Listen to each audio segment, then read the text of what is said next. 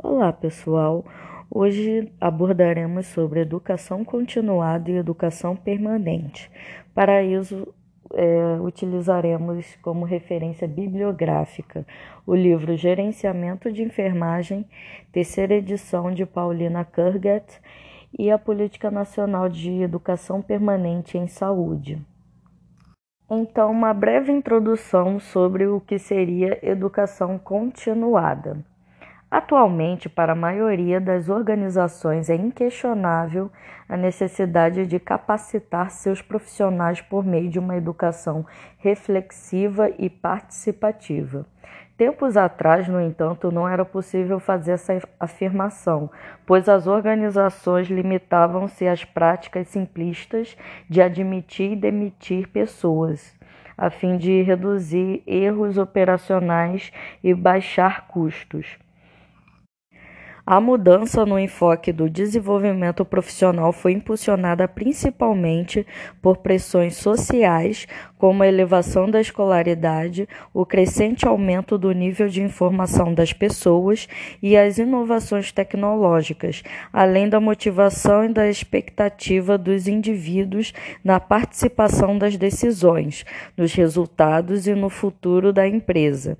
Isso tornou imperativa a flexibilização nas estrutura organizacional, na perspectiva de preparar seus trabalhadores para enfrentar as mudanças. Segundo o autor Ebole, em 1997, acrescenta a esse panorama o resgate do sujeito como condição necessária para a modernidade situando-o no centro das dimensões organizacionais e valorizando o ser humano e suas manifestações de desejo. A essa condição incluem-se a iniciativa e a responsabilidade individuais, o estímulo à participação das pessoas nos processos da organização, o favorecimento do alcance de objetivos pessoais, o autodesenvolvimento e a preocupação com a avaliação de resultados, tanto da organização como das pessoas. Isso significa que o homem pode ser considerado como um agente facilitador ou impeditivo para o alcance dos objetivos organizacionais, como destaca o autor Pereira Garcia em 1999. É unânime entre aqueles que buscam excelência que a base do trabalho está no homem, porque é ele que produz os recursos materiais e os métodos de trabalho, os quais ficam, portanto, subordinados ao seu desempenho.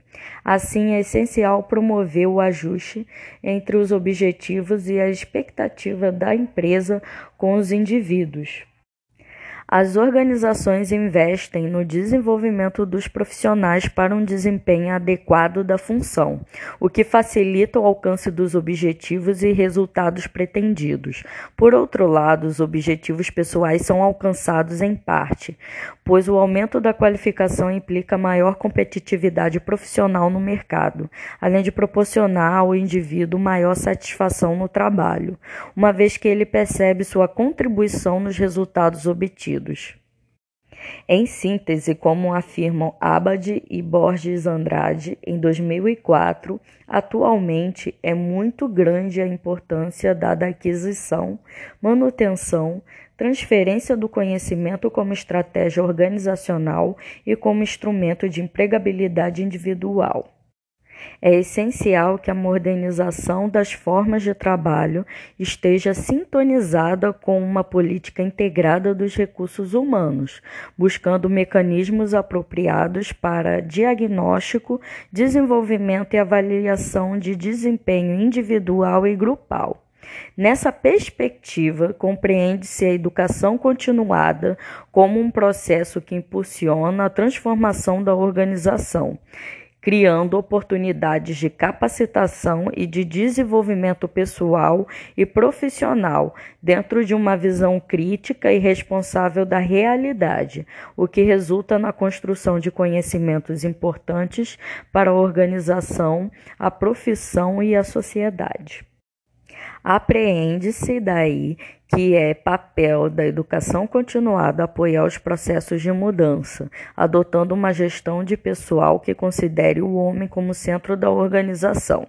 Nessa proposta, o profissional assume uma posição estratégica nas instituições de saúde e adota uma gestão participativa com flexibilização das relações de poder, compartilhando planos e decisões e sensibilizando as pessoas quanto à responsabilidade pelo autodesenvolvimento desenvolvimento, pela disseminação do conhecimento e pelo aprendizado na vivência de novos valores.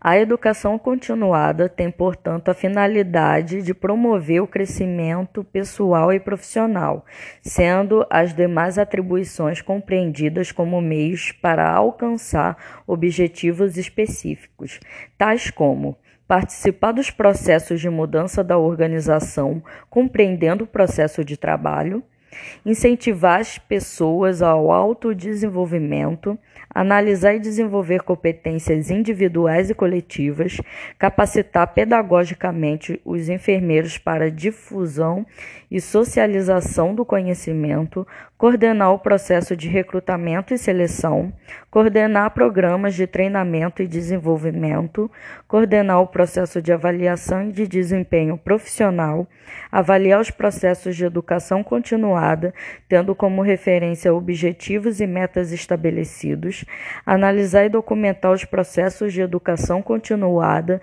visando subsidiar a tomada de decisão em enfermagem.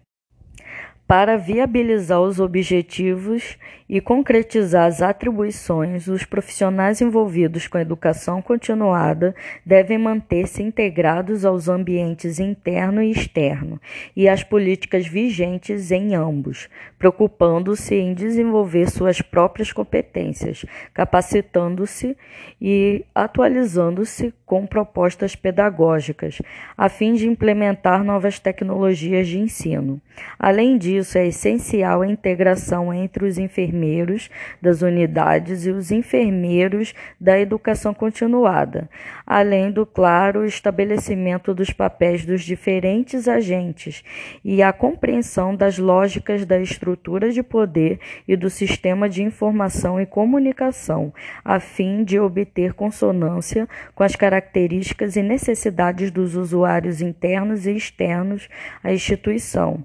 A não observância desses aspectos tem causado conflitos e insatisfação entre os enfermeiros da educação continuada e os das unidades, levando às decisões inadequadas e, consequentemente, ineficiência e ineficácia do processo educacional. A educação continuada é constituída de diversos processos referentes ao gerenciamento de RH. Agora falaremos um pouco sobre educação permanente em saúde. Então, o que é educação permanente em saúde? Então, essa temática traz como marco conceitual uma concepção de trabalho no SUS, como aprendizagem cotidiana e comprometida com os coletivos.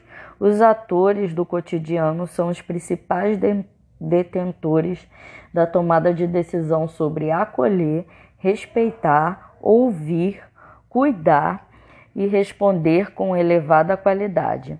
A educação permanente em saúde reconhece o cotidiano como lugar de invenções, acolhimento de desafios e substituição criativa de modelos por práticas cooperativas, colaborativas, integradas e corajosas na arte de escutar a diversidade e a pluralidade do país. Na proposta de educação permanente em saúde, a mudança das estratégias de organização e do exercício da atenção, da gestão, da participação ou da formação é construída na prática de equipes, trabalhadores e parceiros. Devem considerar a necessidade de implementar um trabalho relevante, de qualidade e resolutividade. As demandas para qualificação e especialização são demandas para a promoção de pensamento pensamento e ação. A educação permanente em saúde representa um eixo transversal com ações próprias atendendo estratégias que envolvem a gestão e a regulação do trabalho, o provimento de profissionais, as interações entre parceiros nas políticas de trabalho em saúde e a condução de programas formativos decorrentes da composição de quadros profissionalizantes no cuidado, na docência e na mobilização de práticas pedagógicas na rede SUS. A educação permanente em saúde deve sempre considerar as equipes multiprofissionais que atuam no SUS, construindo a interdisciplinaridade voltada aos problemas cotidianos das práticas das equipes, a educação permanente em saúde deve se inserir no processo de trabalho, gerando compromissos entre trabalhadores, gestores, instituições de ensino e usuários, construindo desenvolvimento individual e institucional. Política Nacional de Educação Permanente em Saúde. A criação da Política Nacional de Educação Permanente em Saúde, como estratégia de formação e desenvolvimento dos trabalhadores para o SUS, tem como marco legal a Portaria número 198, de 13 de fevereiro de 2004, cujas diretrizes de implementação foram posteriormente publicadas via Portaria 1996, de 20 de agosto de 2007. Esta última constitui grande avanço ao fomentar a condução regional da política e a participação interinstitucional por meio das comissões de integração ensino-serviço, além de definir orçamento para projetos e ações, estabelecendo critérios de alocação transparentes e explícitos. Então, basicamente, a Política Nacional de Educação Permanente em Saúde compreende que a transformação nos serviços, no ensino e na condução do sistema de saúde não pode ser considerada questão simplesmente técnica. Envolve mudança nas relações, nos processos, nos atos de saúde e principalmente nas pessoas. Como estratégia, deve contribuir para a necessária transformação nos processos formativos, das práticas pedagógicas e das práticas de condução do sistema e dos serviços de saúde, abarcando também a organização de modelos, processos colegiados e de associamento constitui-se em um trabalho articulado entre o sistema de saúde, em suas esferas de gestão, e as instituições formadoras, com vista à construção de uma saúde que diga respeito aos seus usuários e valorize os atores sociais do trabalho. Qual é a diferença, então, entre educação continuada e educação permanente? Com relação a público-alvo, a educação continuada é uniprofissional, enquanto a educação permanente é multiprofissional. Com relação à inserção no mercado de trabalho, a educação continuada executa uma prática autônoma, enquanto a educação permanente é uma prática institucionalizada. Com relação ao enfoque, a educação continuada, ela produz temas de especialidades, enquanto a educação permanente é parte dos problemas de saúde.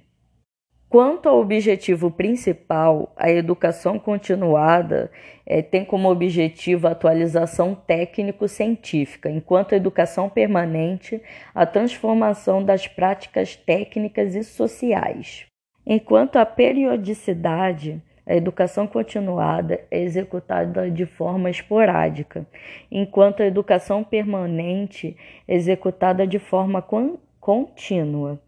Enquanto a metodologia, a educação continuada, é, utiliza a pedagogia da transmissão, enquanto a educação permanente utiliza a pedagogia centrada na resolução de problemas. Com relação a resultados, a educação continuada é, tem a apropriação né, do conhecimento, enquanto a educação permanente ela promove mudanças. Então é isso, pessoal. Até a próxima aula.